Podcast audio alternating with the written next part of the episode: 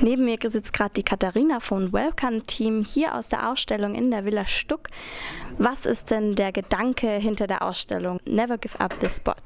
Also der Grundgedanke ist, dass das Museum sich eigentlich in einen öffentlichen Raum verwandelt hat.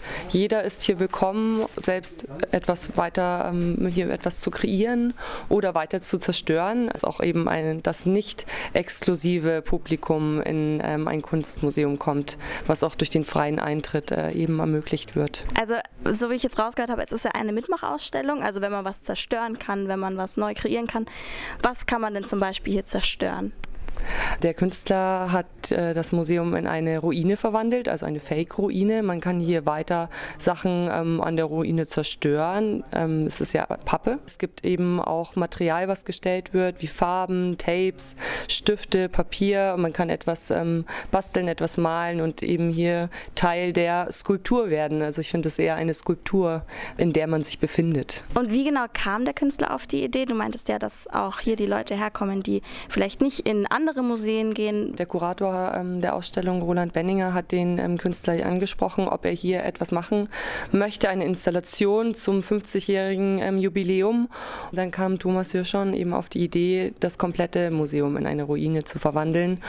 Äh, was ihm ganz wichtig ist, ähm, wie ist das Museum der Zukunft? Wie, was ist die Zukunft der Museen? Ähm, wie sieht das zukünftige Museum aus? Und so ist dieses Museum eigentlich vielleicht ja das Pilotprojekt irgendwie auch, dass vielleicht Museen als öffentliche Räume genutzt werden, dass Raum genutzt wird und eben zur Verfügung gestellt wird.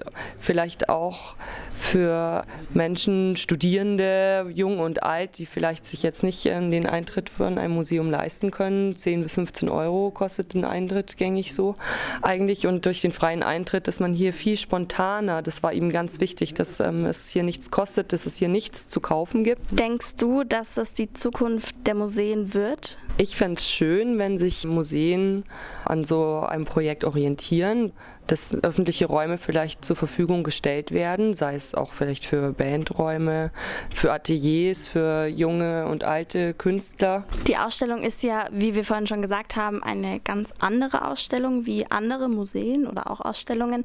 Wie kommt das denn bei den Leuten an? Was sagen euch die Leute? Gibt es auch Kritik an der Ausstellung?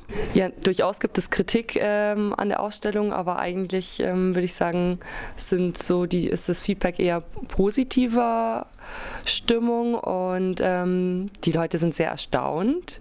Ähm, viele können es gar nicht fassen, dass sie hier etwas anfassen dürfen, dass man hier wirklich so frei sein darf.